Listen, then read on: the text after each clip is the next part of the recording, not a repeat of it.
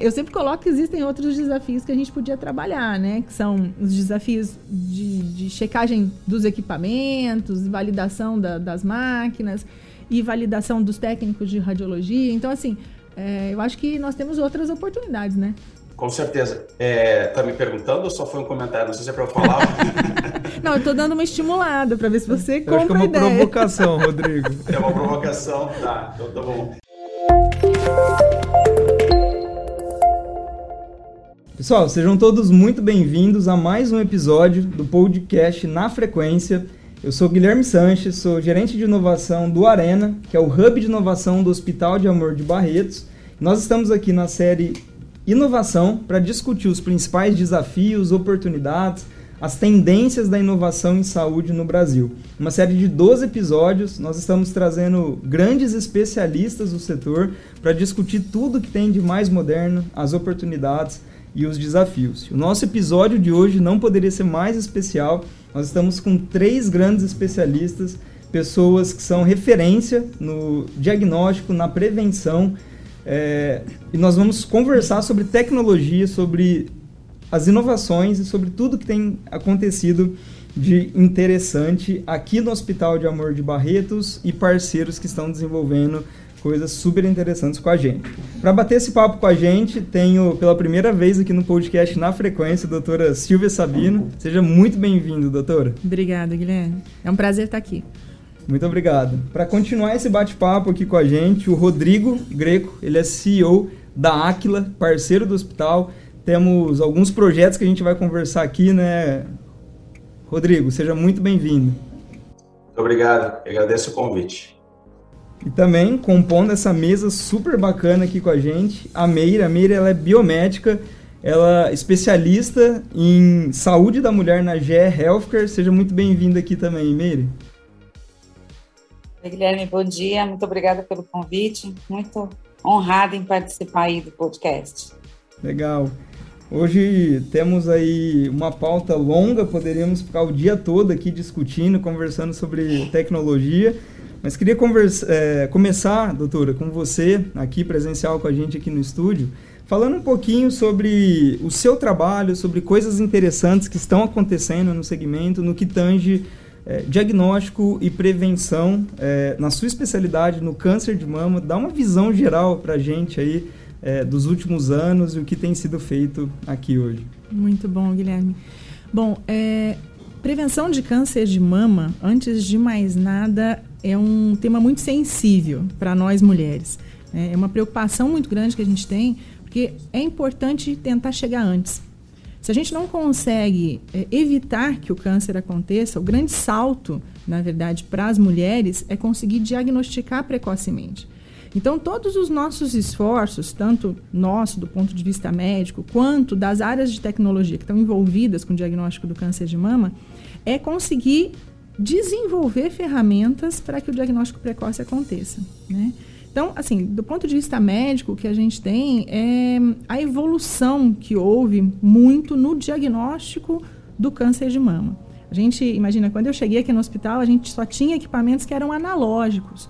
Né? Então precisava daquelas revelações antigas que passavam lá pela. parecia uma máquina fotográfica revelando os exames. Com o tempo, a gente conseguiu evoluir para a tecnologia digital. Então hoje, nosso parque tem 63 máquinas, mamógrafos, que são todos digitais. E não só isso, nós estamos evoluindo a cada dia é, com essa tecnologia que a Meire vai conseguir falar com a gente, porque é uma grande parceira da instituição, a GE e, e, que conseguiu introduzir aqui máquinas e ferramentas que conseguem minimizar os desafios que nós tínhamos com as pacientes. Né? Então, eu acho assim, nós ganhamos muito, é, já tem quase 14 anos que eu estou dentro da fundação, e hoje a gente consegue oferecer para a população um diagnóstico preciso e muito rápido, o que é o essencial no, realmente no nosso diagnóstico de câncer de mama. Muito legal. Eu acho que essa interface, né, Miri, ela é cada vez mais clara, né, entre tecnologia e saúde, né, e a GE é, sabe fazer isso muito bem, né. Queria que você falasse um pouquinho sobre é, essa interface tecnologia-saúde, né, sobre essa aplicação, né, o desenvolvimento dos últimos anos aí de forma é, muito acentuada, né? E o que, que isso gera, de fato, de valor, de benefício para o principal interessado é, nisso tudo, que é o paciente que está na ponta. É, Guilherme, você falou tudo, né? O, principal e o foco principal é nosso sempre foi o paciente, é entregar para esse paciente o melhor diagnóstico e entregar para os médicos as melhores ferramentas para que eles cheguem nesse diagnóstico mais preciso. Então, a tecnologia hoje ela está é, intrinsecamente ligada, principalmente com os radiologistas. Por quê? Porque eles estão de frente com a nossa tecnologia e eles vêm acompanhando isso muito rápido, né? E eu digo que eu tenho uma coisa interessante que hoje é, é, a radiologia é a quinta especialidade mais procurada pelos, pelos médicos, né? Porque ela está é, literalmente ligada com a inovação, com tudo que vem de novo, de tecnologia. E para que essa paciente possa obter o melhor de nós, nós que eu digo indústria, a gente se preocupa em não só em desenvolver máquinas, né? Porque máquinas toda, toda indústria pode fazer, mas um, um, produto que esteja preocupado com essa paciente, não só com o diagnóstico em si, mas com, as, com o conforto dessa paciente, com a segurança dessa paciente. E pensando nisso, a GE desenvolveu um equipamento que ele foi feito por mulheres, porque a mamografia, como a doutora Silvia mesmo falou, é um exame muito sensível, e, e as mulheres têm, primeiro, já um medo inerente do, do resultado do exame, o desconforto né, da compressão durante o exame. Enfim, são vários fatores que impactam até para afastar essa mulher do, do exame de prevenção, que é o que a gente não quer, né? A gente quer que todas elas tenham uhum. acesso e que elas venham fazer isso. E pensando nisso, a GE desenvolveu várias, várias ferramentas, né, várias é, aplicações avançadas para oferecer para os médicos essa ferramenta e para os pacientes esse melhor diagnóstico. E nisso tudo, englobando tudo, a gente tem mamografia 2D, a 3D, que é a tomossíntese, é como se fosse uma tomografia da mama, a biópsia 2D e 3D, a gente tem a mamografia com contraste, que, que é um, um, exame bem similar ao da ressonância, que aumenta o acesso dessas pacientes a esse tipo de, de exame. A gente tem um self-compression, que é um dispositivo que a paciente faz sua própria autocompressão, então ela, ela ela está empoderada no seu exame, ela, ela participa né, do seu exame, ela acaba comprimindo um pouco mais do que ela permitiria que o profissional comprimisse, e isso traz um resultado bastante positivo na qualidade da imagem. Então, assim, existem várias aí, várias ferramentas que a gente vem cada vez mais desenvolvendo para poder entregar melhor esse diagnóstico, um diagnóstico mais preciso. Poxa, que legal, Miri. Já aprendi uma coisa nova aqui, que eu não sabia que, que esses equipamentos tinham sido desenvolvidos por mulheres, né? A gente até falava recentemente, né, é, nas nossas redes sociais, né, aqui do Arena, é, do movimento das Fentechs, né, que são as startups, os negócios de tecnologia criados exclusivamente para resolver problemas da saúde da mulher, né? E, e, uma surpresa né, positiva, nós temos cada vez mais startups no Brasil né, sendo criadas por mulheres. Inclusive no nosso programa aqui, é, hoje nós temos 31 né, startups ativas dentro do programa e 43% dos empreendedores são mulheres e 70% das startups, 71%, tem pelo menos uma mulher como fundadora dessa startup. Né? Então fiquei muito feliz, muito legal essa, essa informação que você trouxe. E, e não só a saúde da mulher, né? É, a, a tecnologia, a inovação, as startups com cada vez mais frequência né, se preocupam em aproximar isso que você falou, né, Miri, da saúde do paciente, da jornada do paciente e de trazer resultados sólidos, é, concretos para percepção, seja de tempo, seja de qualidade, seja de percepção de desconforto durante a jornada, trazendo benefício. Eu acho que o Rodrigo tem bastante experiência nisso, né, da aplicação da tecnologia na resolução de problemas. É, Rodrigo, como tem sido essa jornada sua? Né? Qual é a proposta da Aquila é, e essa relação com o Hospital de Amor de Barretos hoje? Bom, a proposta da Aquila, na verdade, é democratizar a medicina no Brasil e no mundo, obviamente, porque nós somos uma empresa que começou aqui nos Estados Unidos. O Hospital de Barretos foi nosso primeiro parceiro no Brasil, juntamente com a Mama Imagem, que é uma outra entidade que, inclusive, acredito ser parceira aí também do, do hospital. É, nós, nós tivemos uma primeira parceria com uma, uma clínica aqui nos Estados Unidos, que é a Wake Radiology, e depois, logo em seguida, questão de meses depois, fizemos uma parceria com o Hospital de Barretos. Barretos tem sido parceiro crucial nosso do desenvolvimento da solução, não somente do produto, mas obviamente com a expertise da doutora Silvia, que vocês conhecem aí, com o teste da plataforma, o teste da, da questão da, da UI UX, que são é a usabilidade da plataforma em si, né?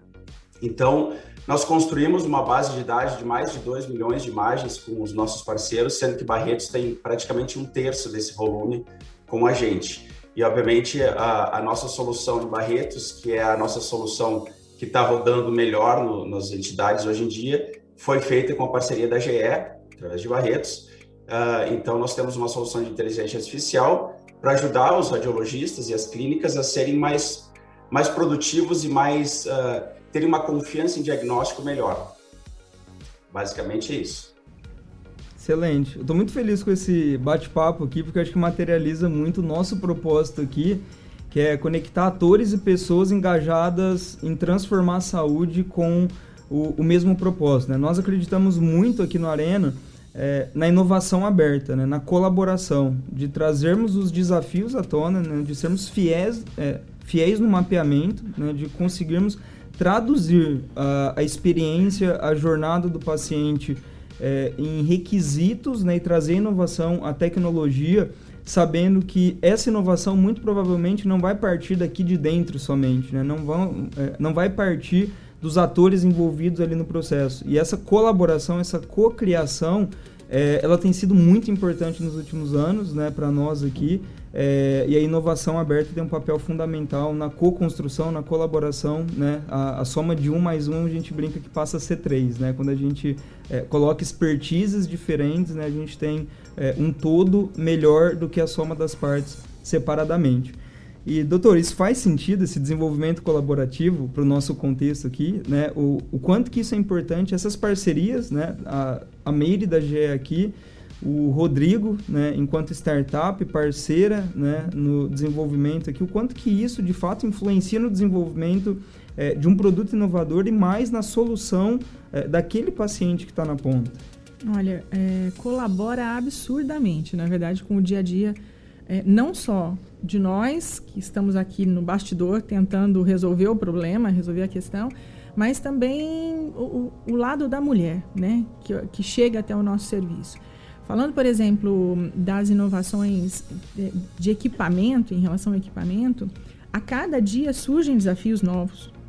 E a gente tenta sempre, assim, a gente tem um canal de comunicação é, com a indústria muito aberto, muito facilitado. Então, gente, nós tentamos sempre levar esses desafios para a indústria para que eles possam realmente pensar em soluções para aquilo que a gente está colocando. É, e trabalhar essa parceria, trabalhar junto com a indústria nesses desenvolvimentos é essencial para a gente conseguir ser, ter sucesso nisso. Então, por exemplo, são coisas que parecem às vezes banais, né, mas que trazem uma diferença é, e um conforto para essa mulher que está dentro dessa jornada do diagnóstico que é essencial. Então, por exemplo, é, eles desenvolveram. A primeira questão é assim: fazer mamografia é uma coisa extremamente complexa para a mulher. Uhum. Só quem já faz mamografia entende isso. É, quando nós vamos fazer mamografia, nós vamos assim, recheadas de medo. A gente tem medo é, do diagnóstico que pode vir daquilo, a gente tem medo é, do aperto que vai ter na hora do exame, nós temos medo é, de se tiver alguma coisa de, de, de repente complicar a situação.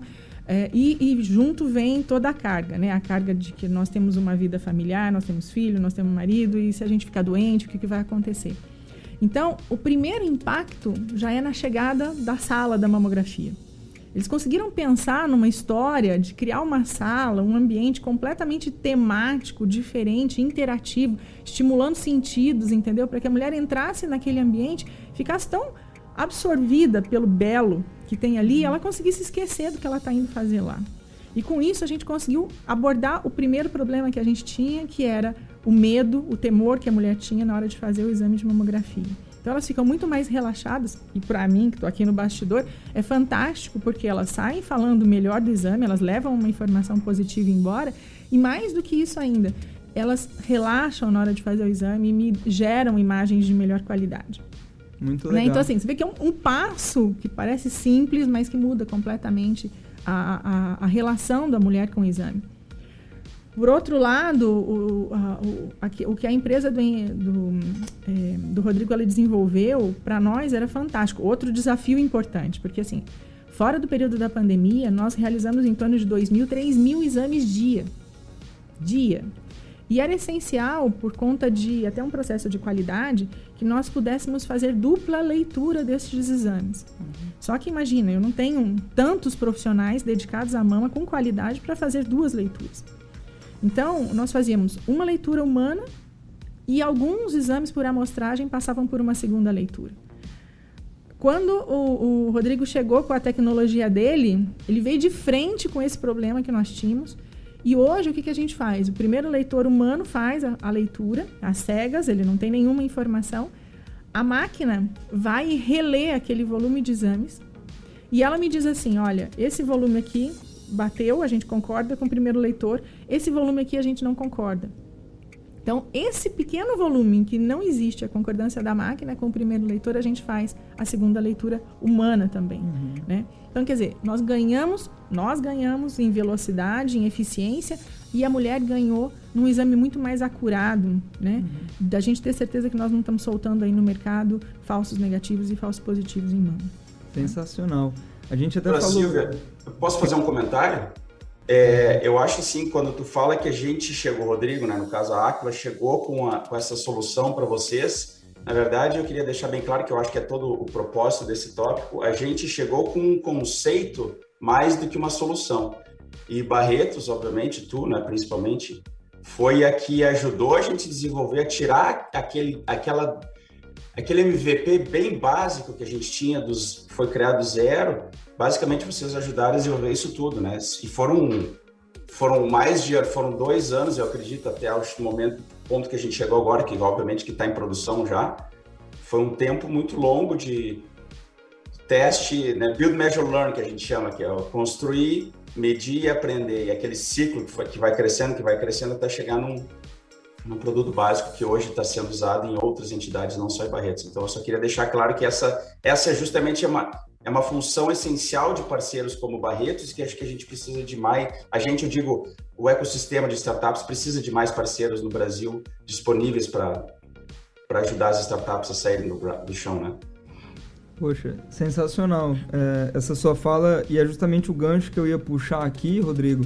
É, a gente falou em um dos episódios que é, o setor da saúde, né, como um todo, ele se desenvolveu muito em torno de caixinhas, né, ao longo dos anos. Assim, a gente tinha algumas ilhas de desenvolvimento, né, é, com uma tecnologia muito profunda, né, que estava dentro da indústria farmacêutica, dentro da indústria de forma geral, dentro dos hospitais, né, e na onda do desenvolvimento é, das startups é um dos últimos segmentos que ele está quebrando um pouco essas caixinhas agora, né? A gente tem é, esse ambiente mais colaborativo. Aconteceu isso com as fintechs, né? Que são as startups da área financeira.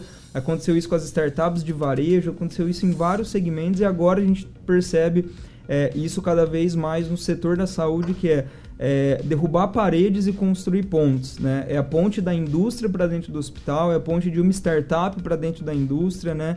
É, com esse objetivo único da gente trazer a transformação é, da jornada do paciente. Né? Isso que você falou é muito importante, né? essa experiência em loco, né? essa experiência de entender a jornada, de como acontece é, de fato como ela é, né? e não desenvolver é, aquele fluxo é, conhecido que a gente tinha nos últimos anos de pesquisa e desenvolvimento em tecnologia mesmo, é, de pegar um determinado projeto e ficar anos, um ano, dois anos, três anos desenvolvendo, é, para depois lançar no mercado e saber que ninguém precisa daquilo, né? E esse desenvolvimento que você falou em dois anos, aí, né, um tempo relativamente curto, se a gente pegar toda uma jornada de uma startup, ela é muito mais assertiva, né? E puxando esse gancho com a jornada do paciente mesmo, né? Queria é, puxar esse assunto com a Meire agora, Meire. É, dessa experiência que a doutora Silvia falou aqui, né, da sala né, sensorial, com essa experiência sensorial aqui que nós temos, né, é, como foi, qual é a importância da indústria cruzar essa barreira, né, sair de dentro das quatro paredes, vir para dentro do hospital, entender a jornada, entender a experiência e propor soluções. O que, que isso muda na prática? Então, Guilherme, eu queria aproveitar que vocês estavam falando de parceria, antes de responder você aí, eu queria aproveitar a oportunidade para comemorar os nossos 10 anos de parceria com o Hospital de Amor e principalmente com a Silvia, porque quando nós escolhemos o Hospital é, de Amor para fazer essa parceria foi porque o hospital ele é sustentado em três pilares, que é ensino pesquisa, excelência no atendimento dessas pacientes, né, e na prevenção. E isso é, segue muito as premissas da GE. Então a gente achou nesse universo aí do hospital é, é, de amor uma oportunidade grande para que a gente pudesse desenvolver grandes trabalhos junto dessa parceria. E o principal dessa parceria, né, é a doutora Silvia, porque ela, ela é uma pessoa assim, eu não sei é, é, ela tem múltiplas faces, né? Ela entende, sabe aquela pessoa que entende de tudo, de, de, resolve tudo rápido. Então, assim, é, eu admiro, admiro o trabalho que ela faz, e olha que eu já rodei aí o mundo, eu tenho 35 anos viajando é, em vários sites, de, de, de, em vários institutos né, que fazem exames de mamografia, conheci vários serviços, serviços de qualidade, mas o trabalho que ela faz no controle de qualidade clínico, é, das mamografias eu no mundo não conheço. Eu não conheço pessoa que tem essa, essa flexibilidade de expertise. E às vezes ela mais ensina do que a gente proporciona algum conhecimento para ela. A nossa parceria assim é, é, é, tão, eu digo íntima, né? Que a gente brinca que daqui a pouco eu vou dar um crachá da GE para ela porque ela manda que os softwares já foram desenvolvidos de acordo com o que ela resolveu, ela entra no processo de, de melhoria da GE, ela já fala da fábrica, aliás, ela fala mais com a fábrica do que eu, que brigo muito lá. Então, assim, a parceria ela é muito perfeita. E nessa parceria, a GE também tem a preocupação, como é um, foi um equipamento feito por mulheres, da ambientalização, da humanização desse ambiente que também vai muito de acordo com o que a doutora Silvia imaginava aí para o serviço, e foi um casamento perfeito. E hoje, a pandemia atrapalhou um pouquinho, mas nós desenvolvemos junto uma sala é, que chama Aurora Boreal, eu acho que a doutora Silvia vai falar um pouquinho dela também. Além de ser uma sala ambientalizada e onde a paciente fica nesse mundo lúdico, tirando o foco da ansiedade, da atenção, também é uma sala interativa. É uma sala que tem duas câmeras, que a doutora Silvia pode fazer as aulas virtuais, é, remotas, enfim, a gente pode explorar muito melhor cientificamente essas salas.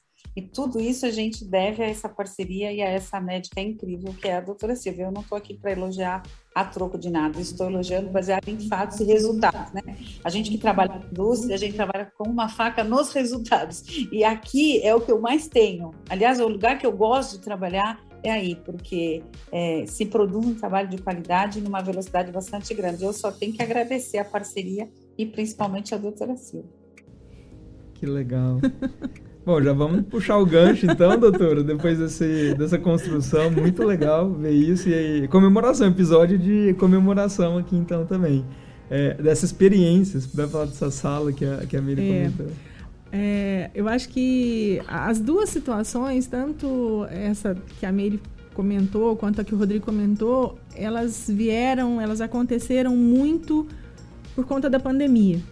Né? É, eu falo que a pandemia nos trouxe muitas, muitas tristezas, né? Muitos, muitas perdas, mas por outro lado ela conseguiu nos trazer ganhos também. Nós tivemos uma evolução imensa na área tecnológica que foi resultado da necessidade da pandemia.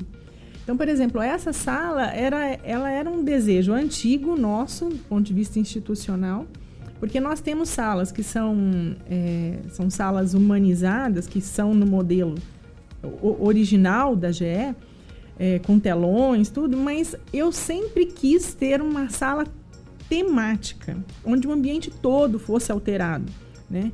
E a gente juntou a, esse desejo de ter essa sala com a necessidade de continuar é, treinando pessoas, só que dessa vez à distância. Porque esse era um grande desafio, né? Nós temos um centro de treinamento dentro da prevenção, tanto para técnicos de radiologia quanto para médicos, radiologistas e físicos médicos, e a gente não conseguia trazer mais ninguém para cá, por conta né, de deslocamentos e de distanciamento.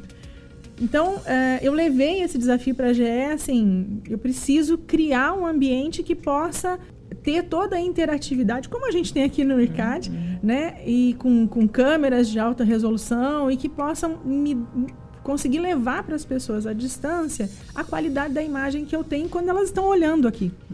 E eles imediatamente compraram essa ideia junto com a gente, porque assim, parceiro, parceiro de desenvolvimento é de, tem que ser desse jeito, entendeu? Você coloca o desafio, o parceiro tem que responder rapidamente. A gente não pode ter trava, não pode ter burocracia no meio disso, porque tem time. Se a gente não consegue vencer as coisas e as coisas começam a se, se perder no tempo, a gente não desenvolve nada. Né? Então, assim, eles imediatamente responderam a isso e colocaram equipes trabalhando junto com a gente para ver a melhor posição. Então, assim, a sala ficou fantástica. Já conseguimos treinar diversas equipes, porque a gente conseguiu, continuou abrindo unidades, né? Fizemos já treinamento de médicos, de técnicos de radiologia, todo mundo à distância, usando essa tecnologia maravilhosa. E por outro lado, uh, o, o, desempenho, o desenvolvimento todo que aconteceu nesses dois anos, que o Rodrigo falou, também veio atrelado à pandemia. Uhum. Porque como nós tivemos uma redução de exames, de realização de exames nesse tempo, a gente aproveitou para zerar o que eles traziam de, de, de, desenvolvimento lá, assim, validando todos os nossos exames. O que seria num dia a dia normal impossível, uhum. né? Então, é, eu acho que, que a gente acabou tendo muitos ganhos, na verdade, com isso. Legal. Uma coisa que eu queria aproveitar e puxar aqui é, para o Rodrigo é assim: a gente começou desenvolvendo, ajudando aí na validação da tecnologia da, da dupla leitura, Rodrigo, mas existem outros desafios. Eu vou aproveitar e dar uma cutucada aí, porque né, sempre é bom e a gente está em rede aí nacional, é sempre um momento. É, eu sempre coloco que existem outros desafios que a gente podia trabalhar, né? Que são os desafios de, de checagem dos equipamentos, validação da, das máquinas e validação dos técnicos de radiologia. Então, assim, é, eu acho que nós temos outras oportunidades, né? Uhum. Com, com, certeza. É, tá me perguntando ou só foi um comentário? Não sei se é para eu falar.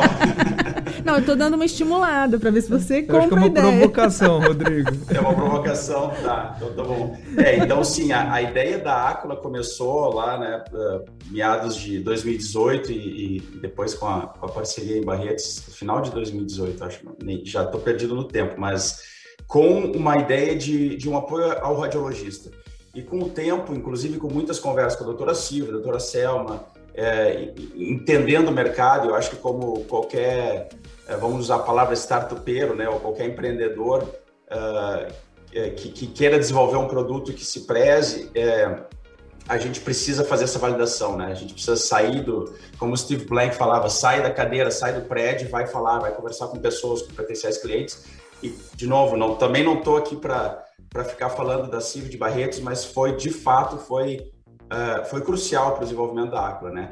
Então a gente de, acabou descobrindo que uh, o nosso produto ia ser além de que simplesmente uma segunda leitura ou um apoio ao radiologista, a gente queria ser um apoio à instituição como um todo, começando como a doutora Silvia falou lá na, no, na técnica em mamografia, fazendo um controle de qualidade de equipamento, fazendo um controle de qualidade da, do posicionamento de mama, que existe muito problema de posicionamento de mama, né? Uh, passando então, gerando uma imagem de qualidade, passando como um apoio ao primeiro leitor, implementando um sistema de segunda leitura, que é o que o Hospital de Barretos né, mais, mais, se beneficia, e depois passando por um que a gente chama de Acula BI, que é um Business Intelligence, que nada mais é que métricas de produtividade e qualidade da clínica para identificar gargalos. Então, uh, onde que eu estou errando mais? Por que, que eu estou errando mais? Será que eu estou errando mais calcificação? É massa? Meu, meu posicionamento está ok, não está, é, qual técnica que eu preciso fazer um retreinamento. Então, eu, eu, tenho uma granularidade hoje em dia, eu como entidade, como clínica ou hospital, né, que eu não tinha antes informação. E devido à tecnologia, devido ao, ao grande processamento de imagens e de inteligência artificial, obviamente, que é o, é o que a Aquila se propõe a fazer, né, a gente consegue prover esse tipo de informação que antes era inviável, nem, ninguém nunca imaginava que isso poderia acontecer, né? Muito bom. É, vem à tona, né, Rodrigo? Acho que os desafios, né, e também nascem as oportunidades a partir do momento que a gente começa a, a entender, né, e, e, quebrar essas, essas barreiras.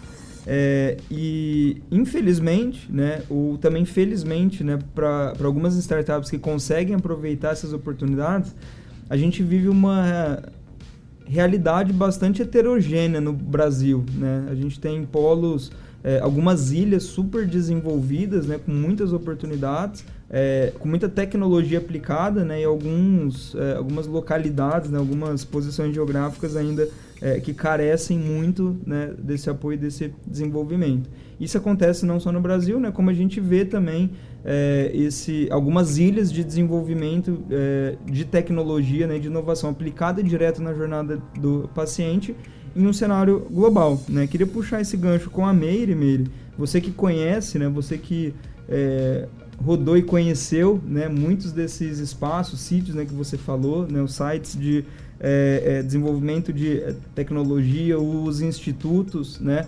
É, se você pudesse dar uma visão para a gente né, da, da posição Brasil né, hoje em termos de prevenção, diagnóstico, né? E da posição é, dentro do Brasil, né? Essas oportunidades, é, isso é de fato ainda heterogêneo, né? A gente está vivendo é, um momento de é, da tecnologia sim chegando a pessoas em várias localidades. Esse ainda é um desafio. Eu queria que você construísse um pouco essa essa visão global e Brasil nesse cenário. Olha, eu, eu vou dizer que essa é, é um desafio, essa, essa não é nem a resposta. A, a, a discrepância ela é, ela é, tão grande, eu acredito assim que a gente ainda está muito longe de, de, estender isso para o país todo, é, não só a tecnologia de ponta, as aplicações avançadas, mas a mamografia básica mesmo. É mesmo ela tá, tá difícil de, de, de atingir esse país como um todo, né? Eu acho que a gente está muito além. A gente sabe hoje que 20% das mulheres de 40 a 69 anos eh, nunca fizeram uma mamografia no SUS. E isso eh, diminui a possibilidade dessa paciente eh, curar alguma patologia que porventura ela venha a ter, porque ela não tem acesso a isso, né? E, e os grandes centros, sim, a gente tem um trabalho de, de prevenção e muito bom até, por sinal. Mas à medida que se distancia dos grandes centros, é proporcional né, esse número vai é, aumentando consideravelmente e de pacientes que não têm acesso. Hoje, o Ministério da Saúde diz que nós temos 3 mil mamógrafos espalhados pelo país. Só que é, a, é, o dimensionamento desses mamógrafos, a distribuição desses mamógrafos, ela se dá de acordo com a incidência da doença, segundo o Ministério da Saúde. É, então, a incidência de, de, de, câncer de mama na região é que vai definir quantos mamógrafos que vão ter nessa região. O que eu não concordo, eu particularmente não concordo com isso, porque as poucas mulheres que eles acreditam que sejam poucas doentes, elas vão ficar doentes, porque elas não têm acesso.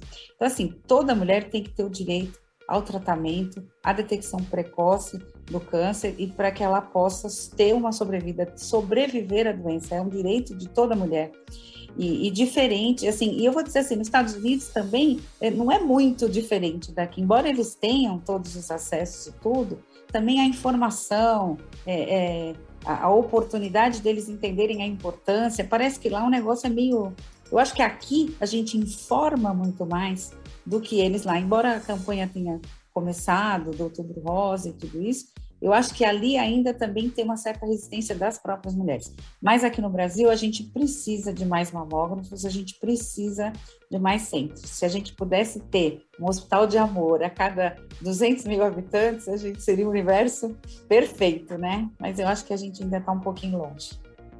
Bacana. E você acredita, Rodrigo, que a tecnologia, que a, start, é, que a inovação, que as startups, né? Vamos falar do contexto das startups podem ajudar nessa democratização, né, ou na capilaridade da tecnologia é, para as pessoas e como, né? Como que é, quem são os empreendedores ou potenciais empreendedores que estão agora é, ouvindo a gente, né? Como que pode aproveitar essa oportunidade para levar a capilaridade dessa dessa tecnologia? É uma excelente pergunta. Eu acho que a primeira coisa a fazer é desburocratizar o processo como um todo, né? Principalmente a área da saúde é uma é uma indústria, é uma área muito conservadora, né? É, e, e, naturalmente a, a, ideia da saúde é salvar vidas, né? Então eu acho que tu, tu tem que ser conservador nesse quesito. Mas eu acho que é, a, a, questão toda é, é, criar mais acesso e acesso mais fácil a um ecossistema de inovação. Incubadoras, aceleradoras como vocês, por exemplo, né?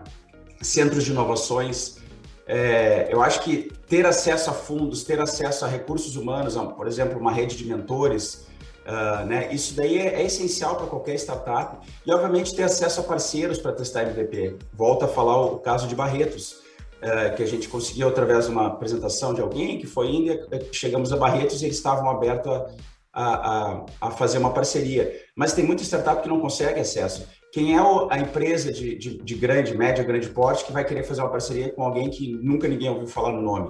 É muito difícil, né? Eu acho que então falta esse ecossistema que, que, que cria essa ponte entre as startups que não são conhecidas com empresas de média grande porte que têm nome que podem ajudar a levar essas startups a um, a um nível mais, né, mais elevado e mais rapidamente. Então eu acho que o que, na minha opinião, o que falta no Brasil é sim mais aceleradoras e incubadoras de renome que tenham essa parceria dos dois, que tenham um número de a quantidade de startups e que tenham uma quantidade de investidores, grupos de investidores e que tenham grupos de empresas que querem que, que são prós à inovação, né? Uh, para fazer esse, esse, esse gap, para fazer esse, essa ponte né, entre, entre eles. Boa, muito legal. Vou puxar para o meu lado aqui, né? Que esse é o propósito é, mesmo do Arena, né? Materializar esse ecossistema, né? E a gente entende, né? Eu falei das caixinhas, né? De, de é, crescer o segmento de saúde em torno de caixinhas e o propósito nosso é, é justamente a gente derrubar e se construir pontos, né? E dentro desse ecossistema né, empreendedor, a gente vê é, o poder público, né, sim, como um grande ator, um, um, grande player de desenvolvimento de negócios inovadores. No centro de tudo isso são as startups e os empreendedores, né? Mas circulando em volta disso, o poder público, a iniciativa privada, né? A gente está é, com a Meire aqui, né? É, é, falando sobre a importância da indústria, né? Da iniciativa privada no desenvolvimento de soluções inovadoras é, nesse, nesse fornecimento de talentos, Rodrigo, que são as universidades, né, é, que são as academias, é, que também estão em torno desse ecossistema. O acesso a capital, que você falou, né? então os investidores, fundos cada vez mais interessados, mas cada vez mais também apostando no desenvolvimento de tecnologia, né? É, conectando esses pontos que circulam em volta desse ecossistema é, empreendedor. Né?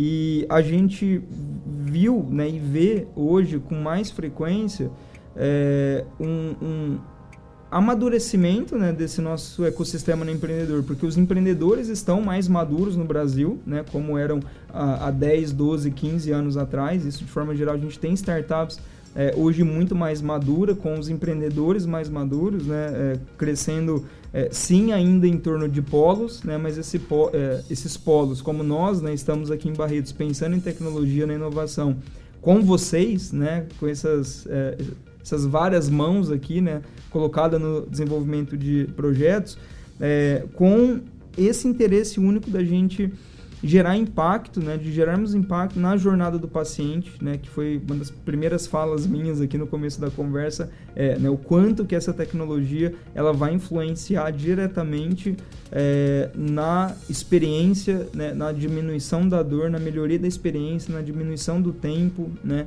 é, desse paciente que está lá na ponta, né, e, e, e aí sim é, surgem modelos de negócios viáveis, sustentáveis, como você tem aproveitado isso muito bem hoje, né, Rodrigo? É, de transformar esses desafios em negócio, né, e de fazer com que esses negócios falamos até sobre propósito aqui em um, em um dos episódios, como que esses negócios de fato é, geram impacto positivo na vida das pessoas, né? E, e um dos valores, inclusive, né, doutora Silvia, é, daqui da instituição, é, talvez o principal valor nosso é a humanização, né? É o quanto que a jornada do paciente, é, que, que as pessoas envolvidas, funcionários médicos, colaboradores, é, pessoas, parceiros, é, colocam uh, as pessoas, o ser humano no centro dessa jornada, né?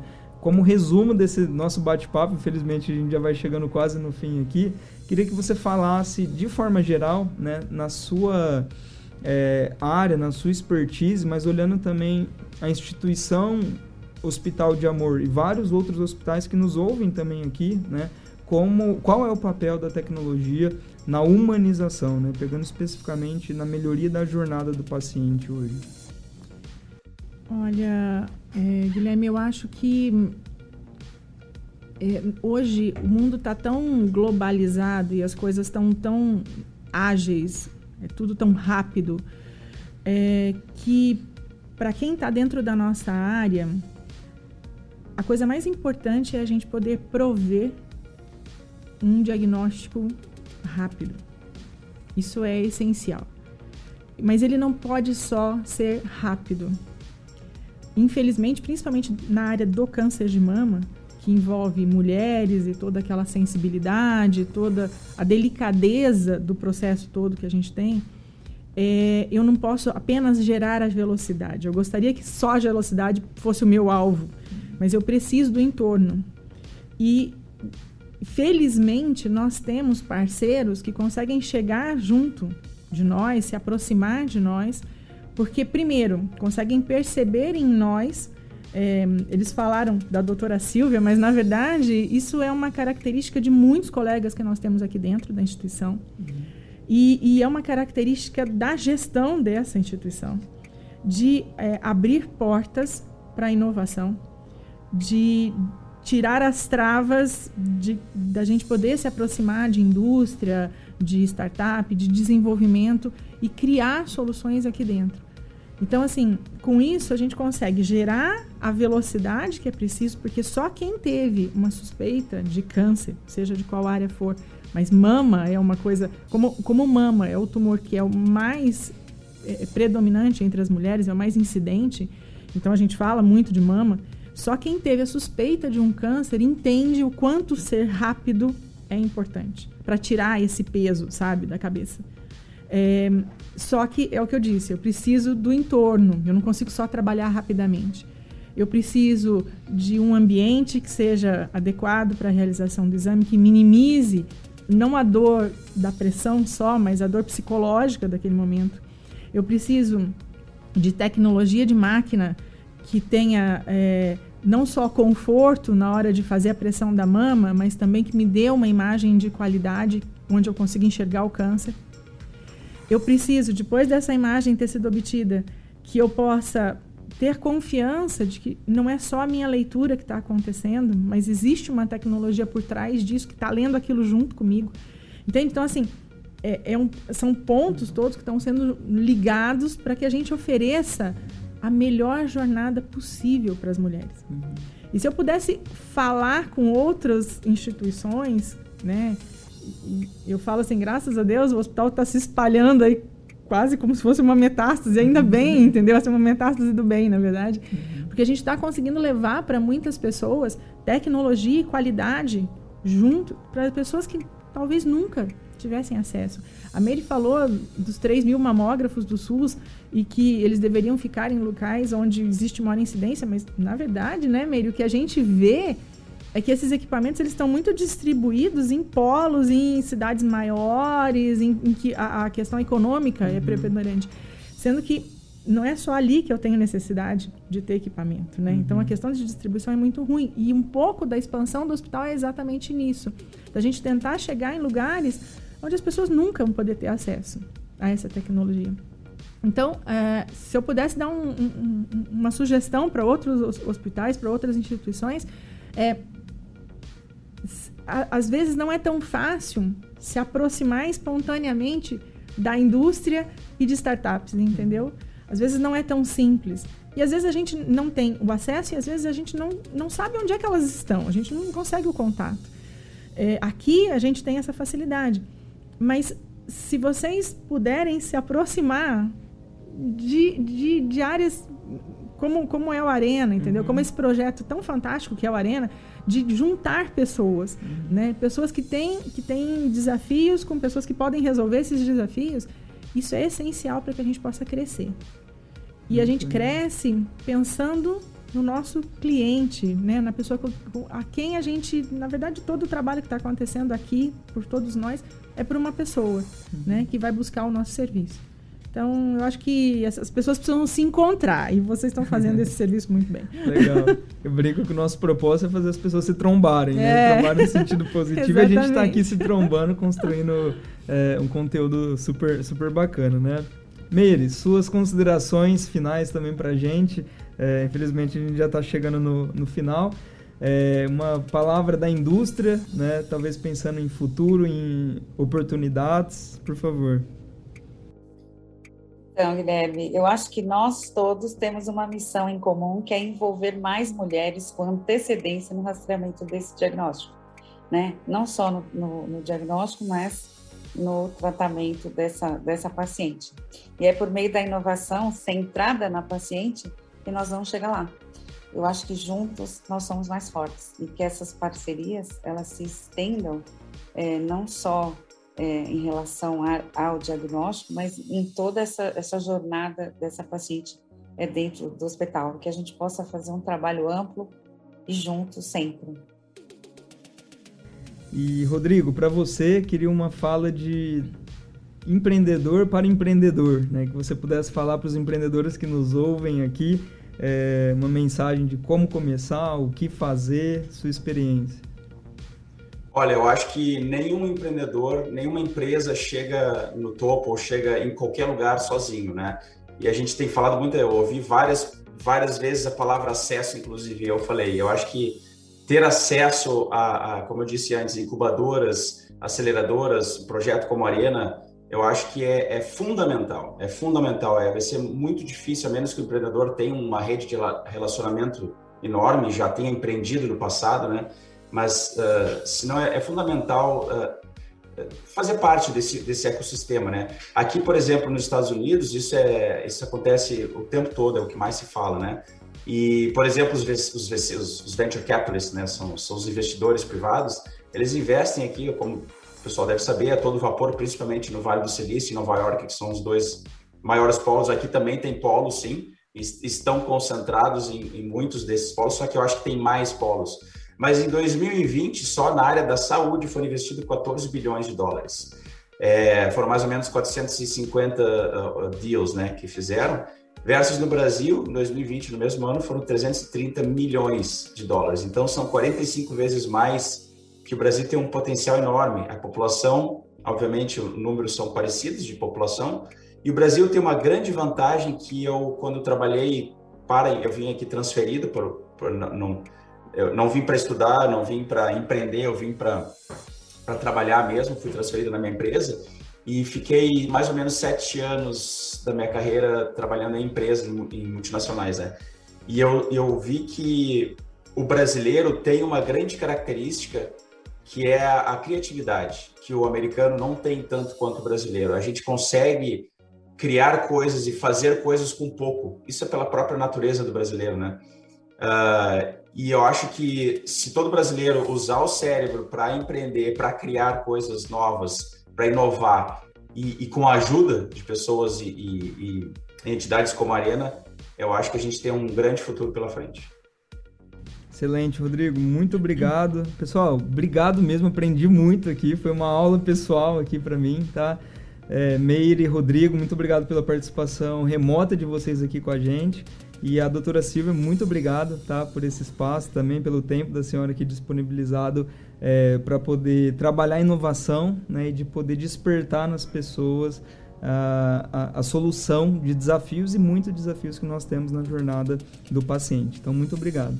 E para você que nos ouve, né, temos é, outros episódios, para quem está ouvindo a primeira vez, temos os outros episódios publicados, tem muita coisa boa ainda que vai ser lançada, então não deixe de acompanhar é, o canal. Aqui não deixe de acompanhar as redes sociais do Arena e nos vemos no próximo episódio. Muito obrigado.